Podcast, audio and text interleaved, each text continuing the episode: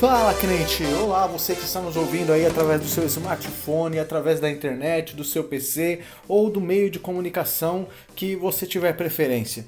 Estamos reunidos aqui mais uma vez para esse nosso segundo episódio do Crentes Cast. Está aqui comigo Wellington Gomes e do meu lado aqui Geraldo Moreira Neto. E hoje nós três vamos ter um bate-papo descontraído para iniciar a nossa primeira série do canal, nossa série Reimaginando.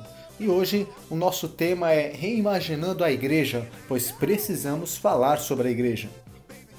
Então, para iniciar esse nosso papo entre um batista, um pentecostal e um desigrejado com perspectivas e pensamentos diferentes a respeito de um mesmo tema, eu gostaria de deixar aberto aí para que meus companheiros venham expor as suas ideias e nós possamos dar início a essa conversa.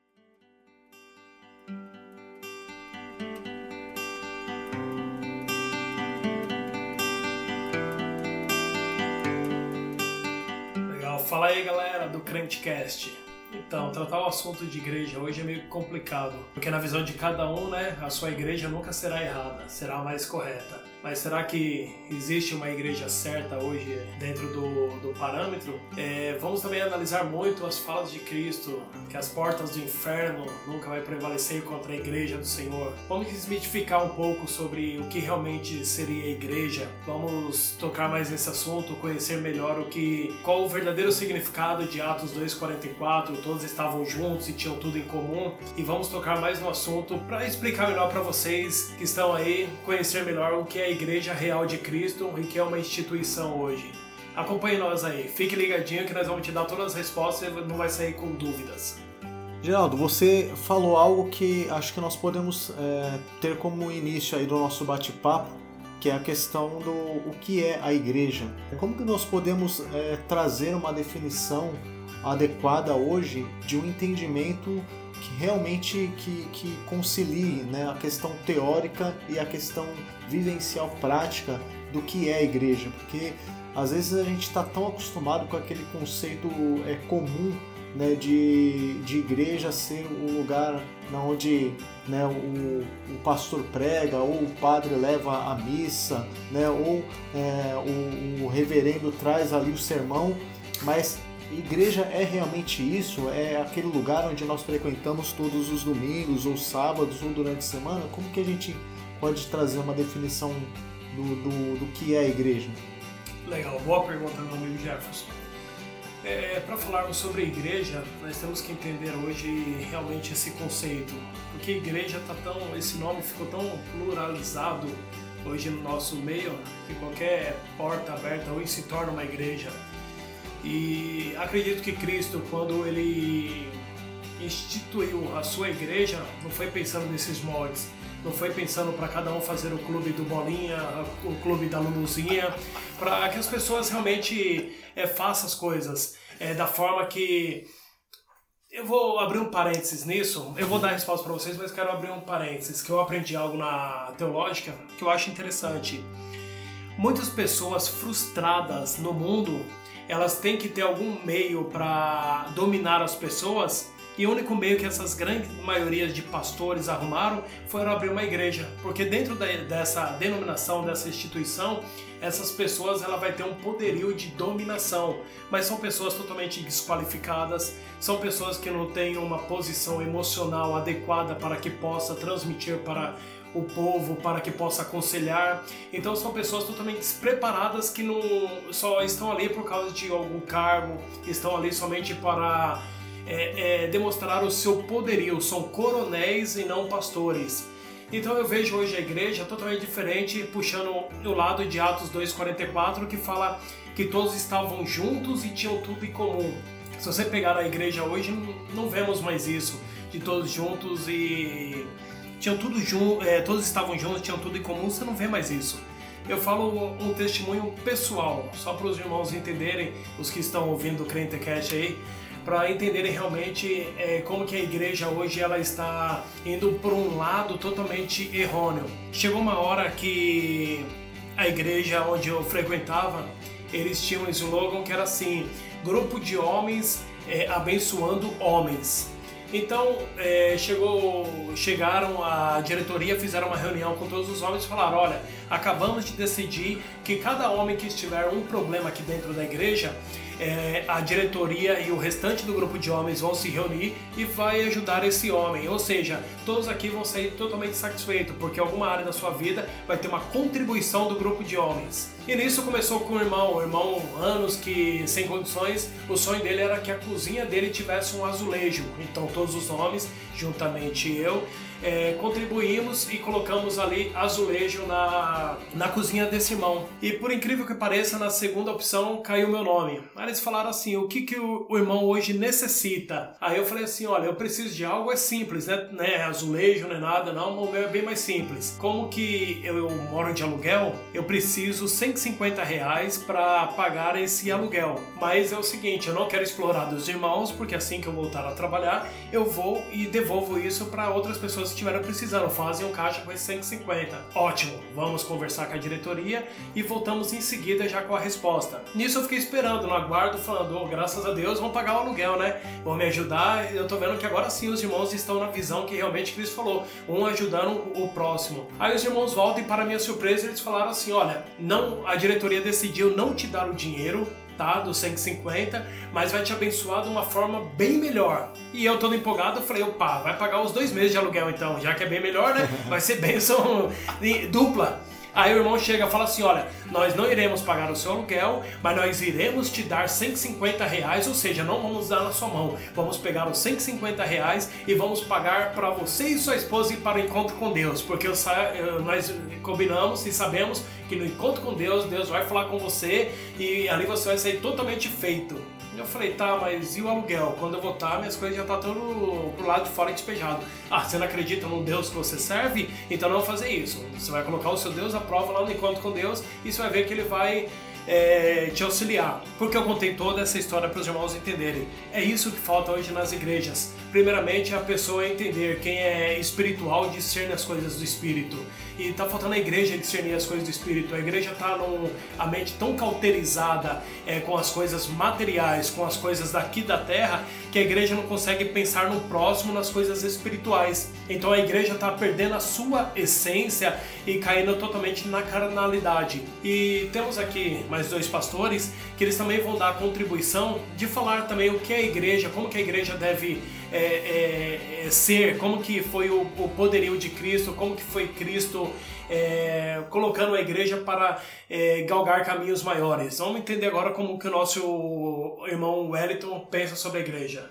Muito bom, Geraldo. São experiências que marcam as nossas vidas e que precisamos trazer à tona quando falamos de igreja. Pude perceber na sua fala, como na sua experiência de vida, que você passou por igrejas que a liderança abusa, abusa do poder que tem. Eu, particularmente, já fiz parte de igrejas onde os líderes eram autoritaristas, optavam por uma voz que não era a voz de Cristo. Muitas das vezes precisei me submeter a determinados caprichos. Eu hoje percebo que é necessário falarmos que a igreja não é isso. O líder que Cristo chama, ele precisa, ele precisa se comportar com amor. Uma liderança que trabalha no trilho do medo, da culpa e da ganância não são pastores, são mercenários. Há muitos que tratam os seus liderados como se fossem bichos, não os tratam com dignidade e vivem sobre a pressão, controlam e manipulam e não tratam com dignidade. E eu penso que a sua experiência, não só a sua,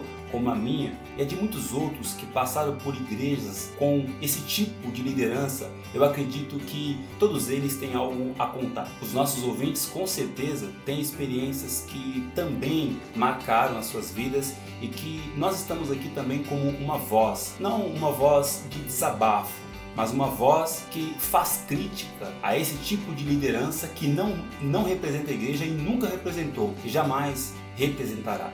Show de bola, cara. É, você que está nos ouvindo aí através do, de, algum, de alguma plataforma de áudio é, para podcast, né, deixa aí o seu comentário né, a respeito do que você pensa desse assunto, o que você entende como sendo a igreja, qual é a sua perspectiva a respeito da igreja no século 21, os problemas que são encontrados dentro da igreja e quais seriam as possíveis, é, os possíveis caminhos de solução, de melhoria para que a igreja viesse viesse novamente a, a se tornar, venha a ser novamente uma ferramenta é, de restauração de vidas é, na mão de Deus. Então contamos com o seu comentário, com a sua participação. Dentro do possível, vamos estar também participando aí com você.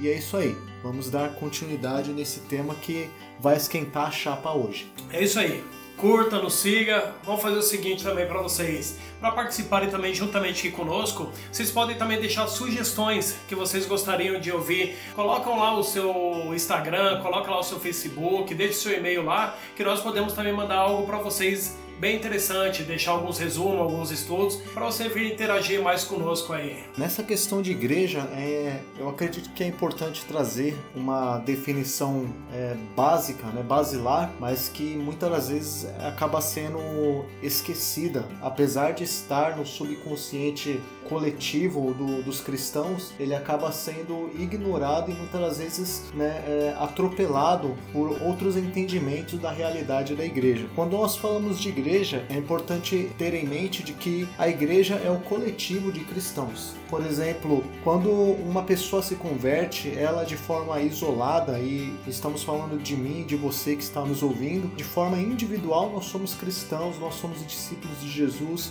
nós somos filhos de Deus e temos uma responsabilidade para com Deus no sentido de observar a sua palavra, cumprir os seus mandamentos, os mandamentos de Jesus, de andar nos caminhos do mestre e todas as demais coisas que a Bíblia, o Novo Testamento nos chama para vivenciar. Isso de forma individual como cristãos, mas de forma individual nós não temos como afirmar que eu sozinho sou a igreja. Por quê? Porque Paulo ele traz um, um, uma analogia muito interessante a respeito da igreja, na onde em uma de suas cartas ele vai falar que a igreja é o templo de Deus ou a casa de Deus. Certa vez eu estava comentando com um pastor amigo meu e ele me trouxe essa figura, essa representação de que quando nós compramos um terreno para construir uma casa e nós contratamos uma empreiteira para trazer os tijolos e o material de construção e essa empreiteira vem e derrama ali um, dois, três milheiros de bloco mas milhares de blocos ali separados não,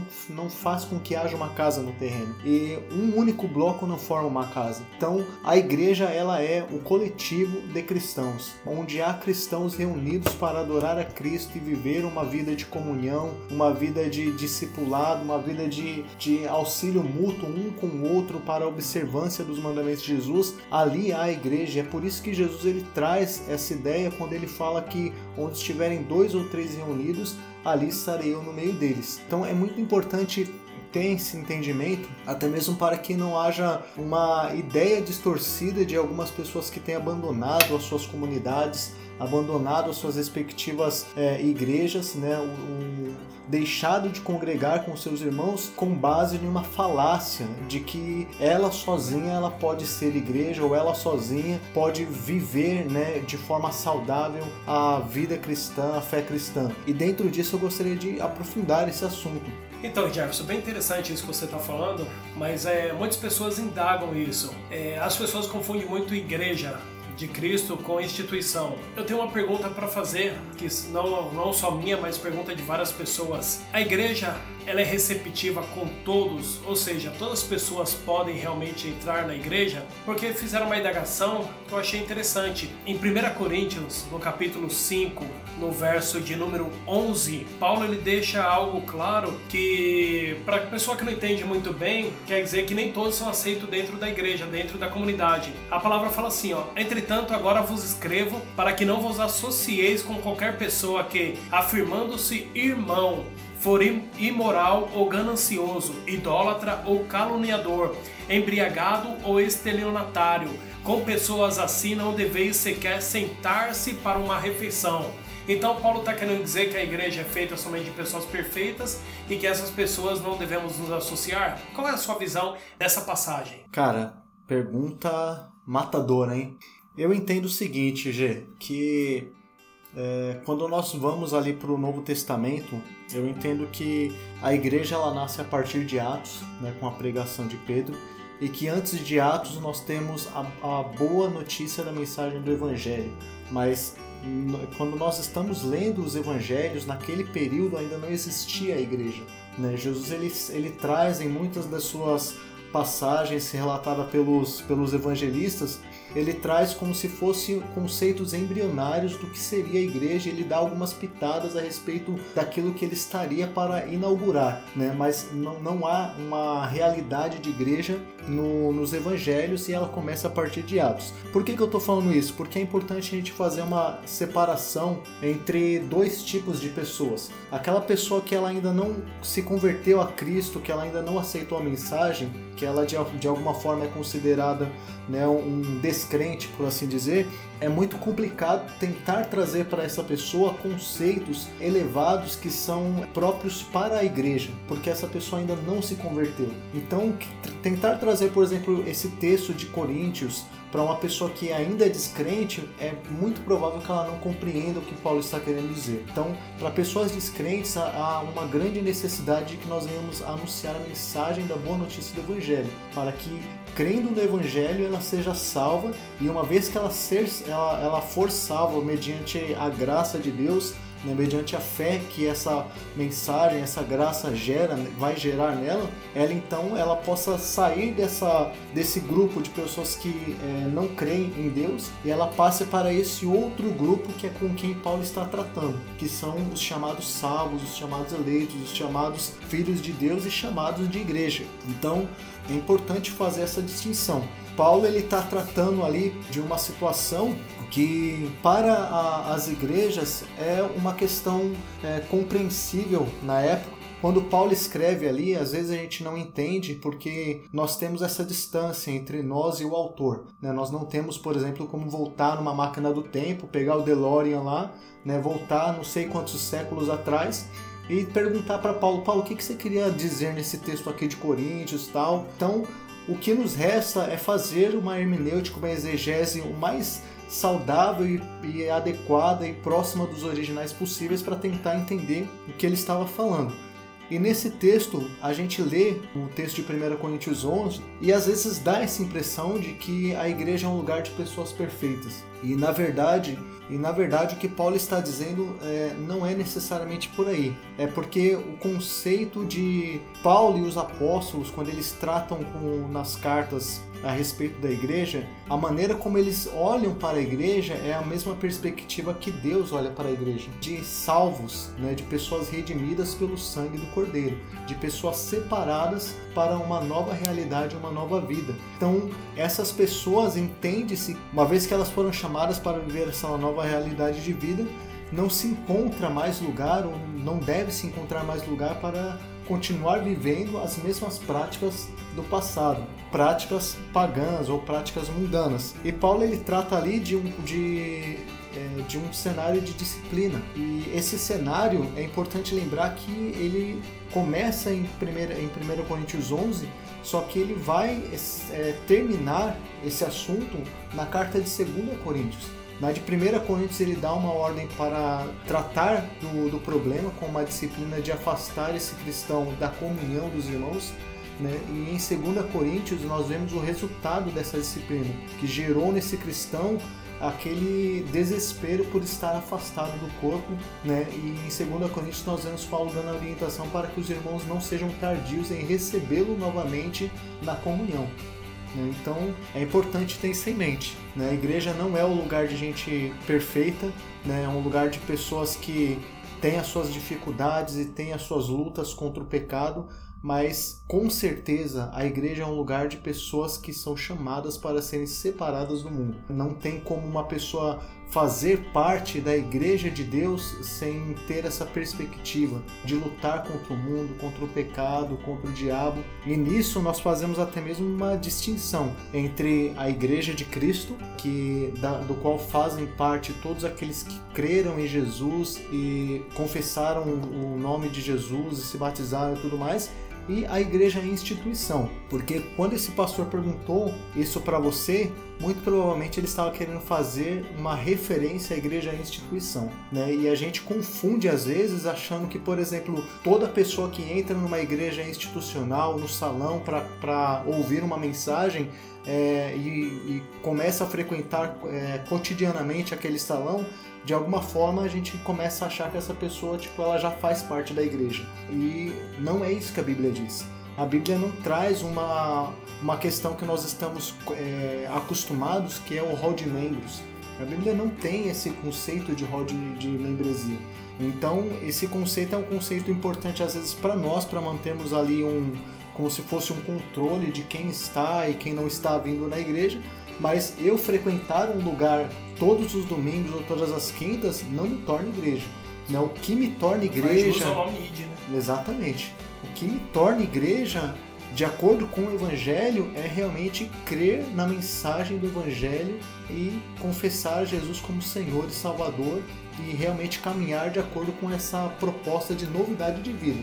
Se eu não creio na mensagem do Evangelho, se a minha vida não está caminhando nessa proposta de novidade de vida, então eu posso estar frequentando qualquer lugar com o nome de igreja, né? Mas dentro dos padrões bíblicos eu ainda não a sou. Não faço parte da igreja espiritual de Jesus. Muito boa essa sua resposta. Ela ficou bem clara para nós aqui. Mas eu tenho uma pergunta aqui também que ela vem bem de fundo essa outra pergunta que acabamos de fazer. Eu vi uma essa pergunta aqui eu vou pedir para o Wellington responder. Por quê? Ele vai saber muito bem dar a resposta certa e que são dúvidas hoje também de muitas pessoas. Qual a pergunta? Eu ouvi uma um homem, um amigo meu conversando e ele falou assim para mim, é, minha esposa orou tanto, orou tanto para que eu me convertesse, para que eu começasse a frequentar a igreja. Hoje eu frequento a igreja, hoje eu participo em todos os trabalhos e ela virou para mim e fala: "Eu preferia que você estivesse no mundo, porque lá você tinha mais tempo para mim. Hoje você só tem tempo para a igreja". Então minha pergunta pro Elito é assim: a igreja que é um lugar para restaurar casamentos, será que a igreja não está fazendo hoje o contrário, está começando a destruir os casamentos, colocando intriga entre os casais? Eu gostaria que o Wellington explicasse um pouco na visão dele. Muito bom, Geraldo. Eu quero fazer um comentário, dar uma resposta a essa sua pergunta, mas também fazer um link com o comentário do Jefferson. Eu penso que hoje uma das melhores definições, a Bíblia dá diversas definições do que é ser igreja. A Bíblia chama a igreja de noiva, baluarte, templo. É, mas tem uma definição que eu penso ser muito interessante família. Eu quero ser mais ousado. Igreja é semelhante a um casamento. É necessário ter relacionamento profundo. É necessário ter intimidade. Obviamente que todo casamento tem a diversidade. E eu penso que ser igreja é exatamente isso. É olhar para um casamento. Olhe para um casamento e você verá relacionamentos profundos. Olhe para o casamento e você verá alegria, prazer de estar com o outro e eu penso que quando a igreja deixa de ser é, este símbolo ou este exemplo de casamento, eu penso que ela cai no ativismo. Hoje existem muitos cristãos que vivem um ativismo. E uma pergunta que faço para a reflexão dos nossos ouvintes: é possível estar numa igreja por 10, 15, 20 anos e não ter um encontro real com Cristo? É possível. Hoje muitas pessoas entendem igreja como, como aquele, com aquele ativismo as pessoas vivem um ativismo, mas não vivem um relacionamento profundo. E aqui vai uma dica. Eu conheço muitas pessoas que, além de se frustrar por não entender igreja como um relacionamento profundo com Cristo e viver esse ativismo, elas se decepcionaram, elas se frustraram porque não entenderam o que é essa igreja. Uma coisa que eu penso que é muito relevante é também dizer: alguém pode estar nos ouvindo e eu acredito que esta fala vai ajudar muito. Conheço também muitas pessoas que participaram de igrejas com sonhos e ideais. E essas pessoas se frustraram. Por quê? Porque a liderança percebeu que ela tinha um sonho, que ela tinha um ideal, mas pelo simples fato dela não saber o que é ser igreja, ela deixou ser controlada, deixou ser manipulada. E o que é pior, se frustrar. Também tem aquelas pessoas que entram numa igreja e por decepções na sua vida amorosa ou até mesmo em sua família, ela encontra no líder, ela vê no líder um exemplo de pai, ou na esposa do pastor um exemplo de mãe. E nesse sentido, ela vai se relacionar sem o significado de ser igreja. E ela esquece os valores do que é ser igreja e passa a viver um relacionamento sem significado de igreja perto dessas pessoas, visando-a como um pai modelo ou como um referencial à esposa do pastor e acabam se frustrando. Então fica aí uma dica para você que está nos ouvindo. É muito importante entendermos que igreja vai além de um ativismo. Igreja vai além desses ideais, sonhos e projetos que não expressam o valor do evangelho. Acredito muito que você que está nos ouvindo pode ajudar outras pessoas através dessa nossa fala. Eu penso que hoje igreja vai além desses moldes, igreja vai além desse ativismo desenfreado e que não expressa o evangelho. Então, bem interessante essa questão que o nosso irmão Wellington levantou, mas eu também tenho outra questão aqui. Não, não fica só preso ao nosso irmão Wellington responder, mas o Jefferson também pode entrar respondendo. Que qual é a visão? É, nós sempre ouvimos, desde quando entrei na igreja, que a igreja é um hospital. Ou seja, a pessoa chega, a pessoa vai ser cuidada, a pessoa vai ser tratada. Então eu sempre ouvi sobre pais espirituais. Mas será que hoje a igreja tem realmente os pais espirituais que cuida da pessoa, que está dando total atenção para a pessoa, que está discipulando? Como que o, o nosso irmão Wellington hoje vê a igreja? Muito bom, Geraldo. A sua pergunta me leva a uma experiência que tive uns quatro meses atrás com um amigo. Ele saiu da igreja, queria bater um papo comigo. Então ele me chamou à parte e disse para mim que já não estava mais interessado com a igreja. Então eu perguntei para ele o que você tem feito. Ele disse para mim: Olha, hoje eu estou no candomblé. Eu queria muito saber, Wellington, o que você vê hoje na igreja que lhe atrai tanto lá.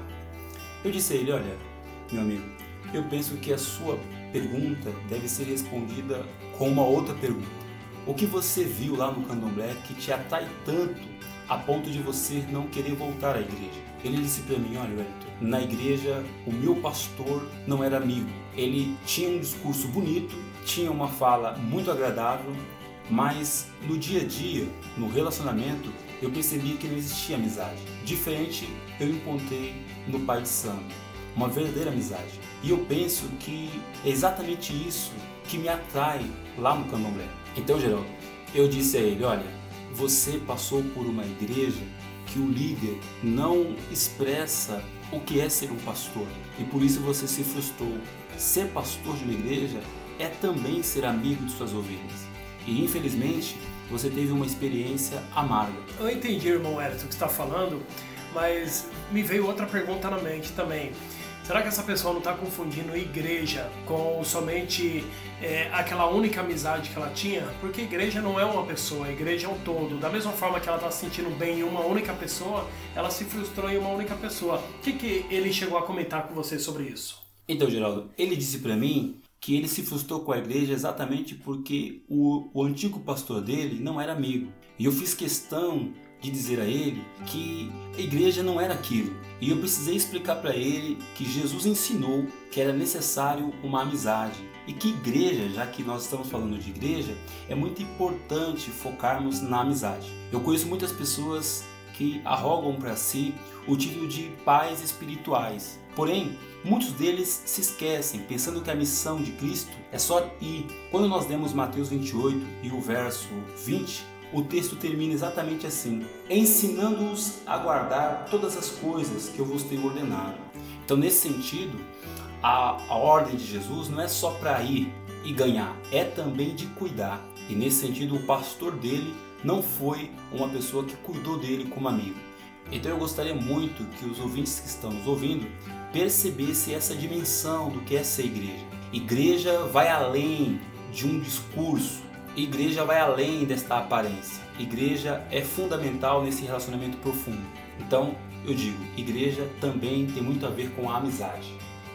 Muito interessante essa questão que vocês abordaram, né, desse dessa história desse rapaz que teve essa dificuldade de relacional com o pastor dele e é interessante isso porque é, o que o que nós temos visto que tem acontecido em diversas igrejas, diversas comunidades, é que a igreja, a igreja é, institucional, por assim dizer, né, as denominações, elas têm seguido um caminho mercadológico do evangelho, na onde você encontra apenas espaço para é, trazer a mensagem com um objetivo e um viés de agariar e ganhar cada vez mais membros para a igreja, e você acaba colocando de escanteio, colocando de lado toda a questão relacional que é fundamental para uma vida saudável dos cristãos como igreja. Então, o que, tem, o que nós temos visto é que a igreja ela tem confundido muito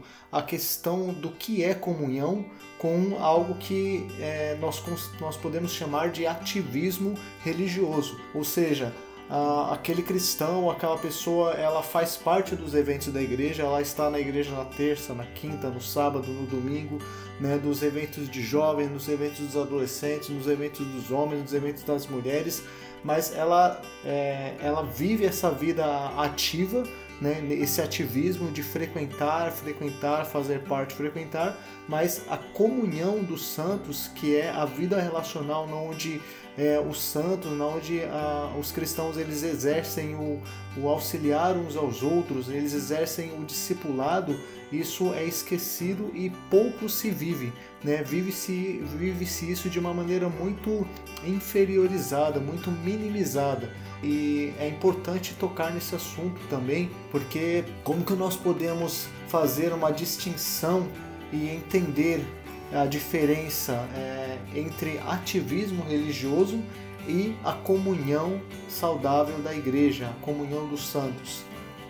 Então, podemos também pegar o, o gancho dessa pergunta interessante que você falou, Jefferson, e analisarmos também o crescimento espiritual de cada, de cada um, de cada pessoa dentro da igreja, porque assim, é, a pessoa ela tem o dom dela, a pessoa ela tem que desenvolver esse dom mas a pessoa ela fica totalmente presa ao que o pastor acha, o que o pastor acha do dom dela. Então a pessoa ela tem um dom, ela quer desenvolver aquilo, mas o pastor acha que o dom, o dom dela, a pessoa é, uma, é um pastor, mas o pastor olha e pensa que essa pessoa é um evangelista. Então coloca a peça totalmente errada. E a pessoa, eu acredito que nesse ativismo, a pessoa ela tem que desenvolver o ministério dela, a pessoa tem que conhecer realmente onde ela é melhor. É, onde ela é, é melhor, ela é mais capaz para desempenhar aquilo, mas não ficar sob a opinião de terceiros. A pessoa sabe muito bem do que ela é e esse ativismo religioso retira tudo da pessoa.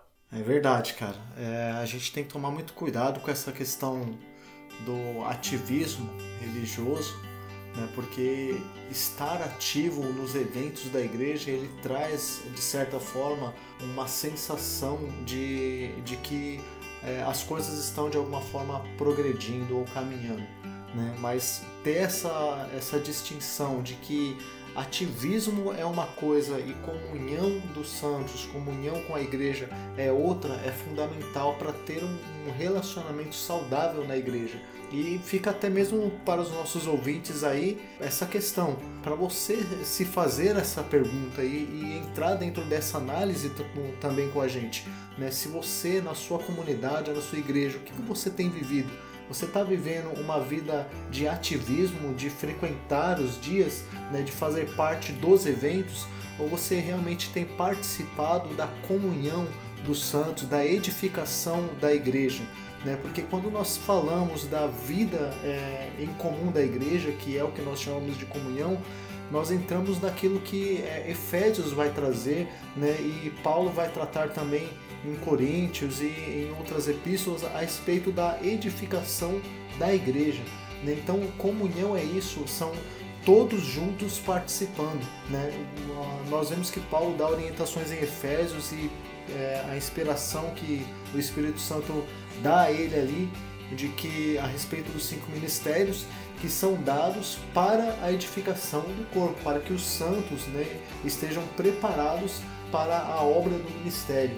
Então, todos nós, todo cristão, ele é chamado para ser participante disso.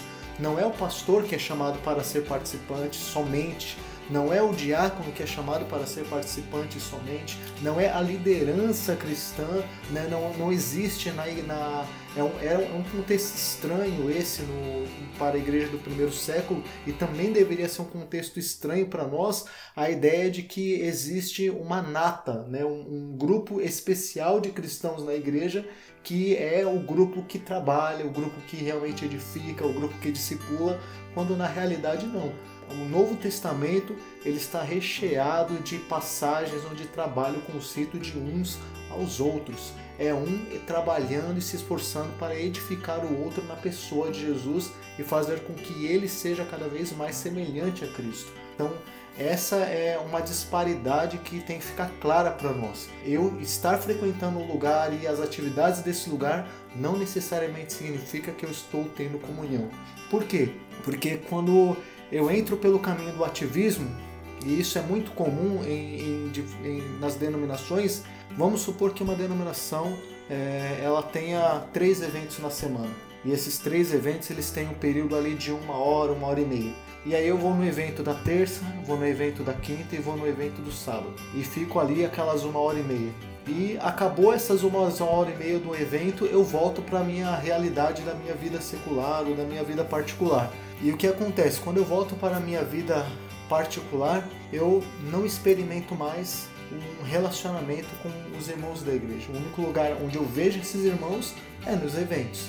E a proposta da comunhão, ela vai além disso. E é por isso que muitas das vezes ela é tão difícil de ser experimentada e de ser realmente vivida. Por quê? Porque a proposta da comunhão é vida na vida. É um entrando na vida do outro, é um fazendo parte do problema do outro, é um ajudando o outro a enfrentar as suas dificuldades, a enfrentar os seus problemas, a enfrentar os seus pecados. E, e isso acontece na grande maioria das vezes fora dos eventos da igreja. Acabou-se o culto do domingo, mas a comunhão ela não termina depois que a igreja encerrou as atividades do domingo e fechou as portas. A comunhão ela é uma realidade que ela acompanha o cristão todo momento, onde quer que ele esteja, se ele, se ele estiver próximo de outro cristão, então ali ele pode experimentar essa realidade de comunhão e de edificação mútua, né? tanto dele quanto daquele cristão que estiver com ele. Então é um grande desafio, porque ele tira de nós essa ideia de que, é, por exemplo, ah, o pastor ele tem a responsabilidade de pregar no domingo. Não. Né? A proposta da comunhão ela vai mais fundo e mais além e ela diz que esse pastor, essa pessoa que recebeu esse dom, esse talento de pastor, ele não tem responsabilidade somente de pregar no domingo, mas se houver um cristão perto dele que precise de uma mensagem de edificação, então ali está a responsabilidade dele da pregação. Exercer fora da igreja, você fala. Exatamente. Mas sabe o que eu acho estranho, Jefferson? É assim, a pessoa ela entra na igreja, quando a pessoa ela, ela é, ganha, ela é convidada e ela começa a gostar da igreja, gostar do, da comunidade, parece que ela se torna como se fosse um funcionário. Por que um funcionário? Até vocês podem optar aqui é, falar normalmente, é, porque um funcionário, quando você entra numa empresa, você recebe a cartilha, onde você vai falar sobre a visão, missão, valores. E quando a pessoa entra na igreja, a pessoa parece que recebe uma cartilha. Ou seja, ó, você entrou agora na igreja, você vai ter que entrar no diaconato. Ó, você vai ter que entrar no louvor. Ó, você vai ter que fazer isso. Como que a pessoa ela vai exercer o dom dela se a pessoa já é direcionada? A pessoa não sabe nada do que é ministério, mas a pessoa já é direcionada para coisas igual tentaram colocar no louvor. Imagine a igreja não sobrou dois membros. É, é, é bem assim, Wellington. Mas o que acontece? Aí, como que hoje tem que dar um direcionamento? Foi aquilo que nós conversamos sobre o purê de batata. Eu não consigo ver uma igreja, Wellington, como um purê de batata. Uma visão que tem aí que fala que todos são batata e quando amassado forma um purê e ali não tem como mais tirar porque estão todo mundo é, conectados. Eu vejo a igreja como se fosse uma salada de frutas, cada um com o seu ministério diferente. Você é um abacaxi, eu sou uma banana, o Jefferson é uma manga, ou seja, nem todos somos batata dentro do ministério, mas quando essa pessoa chega dentro da igreja, ela tem que se transformar numa batata. Então ela vai ter que servir aquilo que o povo acha que ela é boa. O que, que vocês entendem sobre isso? Eu, eu concordo plenamente. Entendo que hoje muitas pessoas entram na igreja entram com hábitos e valores que precisamos preservar. Nem todos entram na igreja destruídos ou com vícios. Muitos deles entram na igreja com hábitos e valores que também precisam ser preservados. E o que eu acho interessante? Muitas dessas pessoas, é como o Jefferson disse, elas entram e caem no ativismo. E muitas das vezes não vivem a comunhão. Perdem a alegria, perdem o prazer de estar entre os seus próprios familiares. Muitos deles não têm prazer de estar com suas famílias para estar na igreja, para atender muitas das vezes um capricho de uma liderança. E eu penso que é, um, é algo muito interessante comentar aqui, talvez vocês vão dar até risada. Esses dias eu tive que pregar no púlpito da igreja que casado também namora. Tive que pregar no púlpito da igreja que tem muito marido que desaprendeu a beijar sua esposa na boca. E por incrível que pareça, existem muitos que fazem parte de uma igreja, vivem um ativismo desenfreado e deixou de, de partilhar momentos tão preciosos com seu filho, curtir um aniversário, um churrasco. Eu já disse para os líderes da minha igreja, inclusive para amigos, faça um churrasco na sua casa, me chama. Muitos deles têm uma visão assim: não, eu não posso fazer parte de um aniversário ou de um churrasco onde vai ter pessoas do mundo. Mas eu faço uma pergunta: onde está na Bíblia que nós temos que nos distanciar das pessoas do mundo? Esta visão, ao meu ver, não tem nada a ver com o Evangelho. Jesus ele se aproximou de pessoas tidas como pecadoras. Mesmo porque a mensagem que Jesus traz nos evangelhos, quando ele faz a oração sacerdotal lá em João, né, é de que, Pai, não peço que os tire do mundo, mas que os livre do mal. Então, é, nós temos que saber lidar com, com isso também né, de que nós estamos em um mundo que tem os seus problemas devido às consequências do pecado, ou seja, é um mundo caído onde tem pessoas que estão corrompidas por causa do pecado né, e, e que precisam de, de serem direcionadas a, a Cristo através da mensagem do Evangelho e não haverá possibilidade de direcioná-las a Cristo através da mensagem do Evangelho sem que haja relacionamento, sem Esse, que haja contato. Esse dia, Jefferson, uh, um amigo se assustou comigo. Ele me convidou para estar na festa do Divino Espírito Santo. E um irmão disse para mim assim: Você vai numa festa católica? E eu perguntei para ele: Por que, que eu não iria? E ele disse que a festa era católica. Eu fiquei horrorizado com ele porque ele não entendeu a proposta do Evangelho. Eu fiz uma pergunta para ele: se Cristo estivesse no meu lugar, ele iria a essa festa? Então ele riu ficou meio desconcertado, não deu uma resposta, mas ele entendeu que é necessário nós nos aproximarmos das pessoas.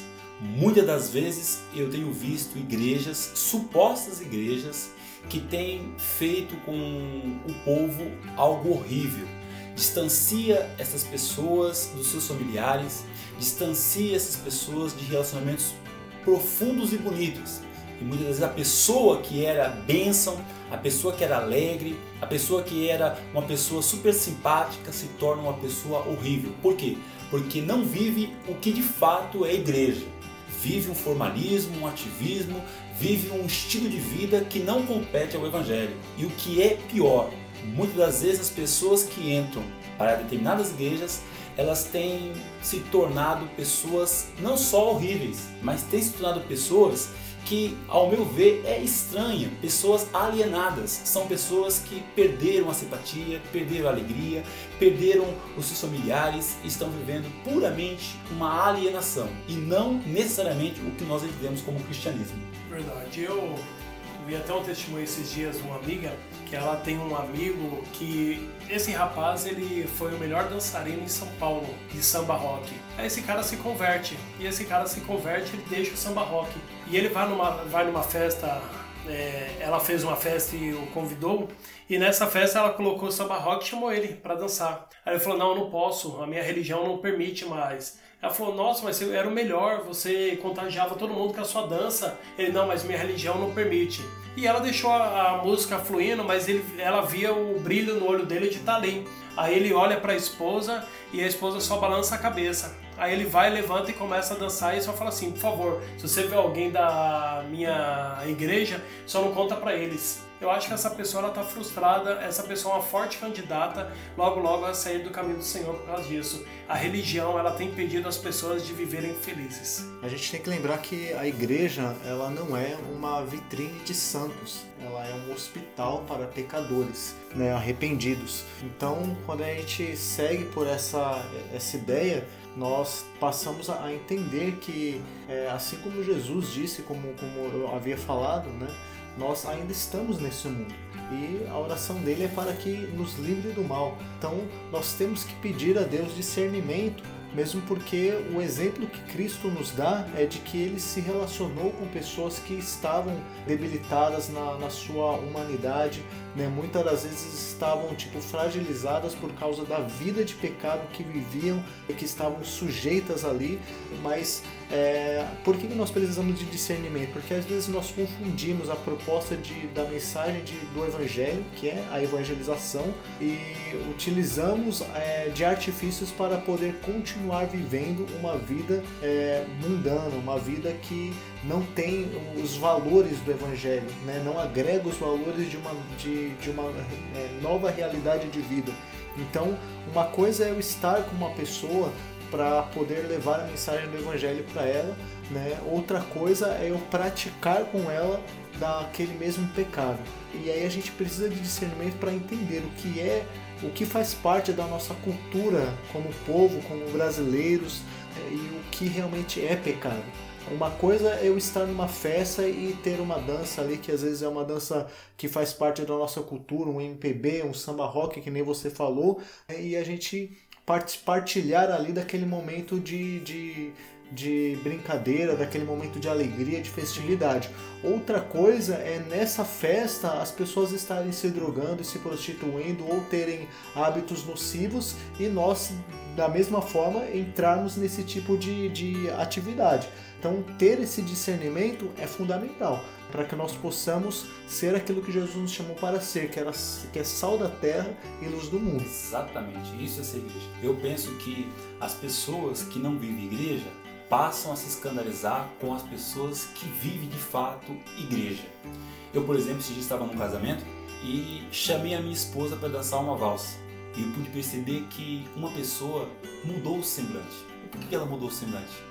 porque ela entende que cristianismo é estar divorciado da alegria, do prazer de viver. E muitas pessoas deixaram de viver a vida saudável, alegre, para estar numa igreja escravizada por regras, normas e não vive mais a vida. E o que é triste, essas pessoas, o termo é baixo, mas é este o termo.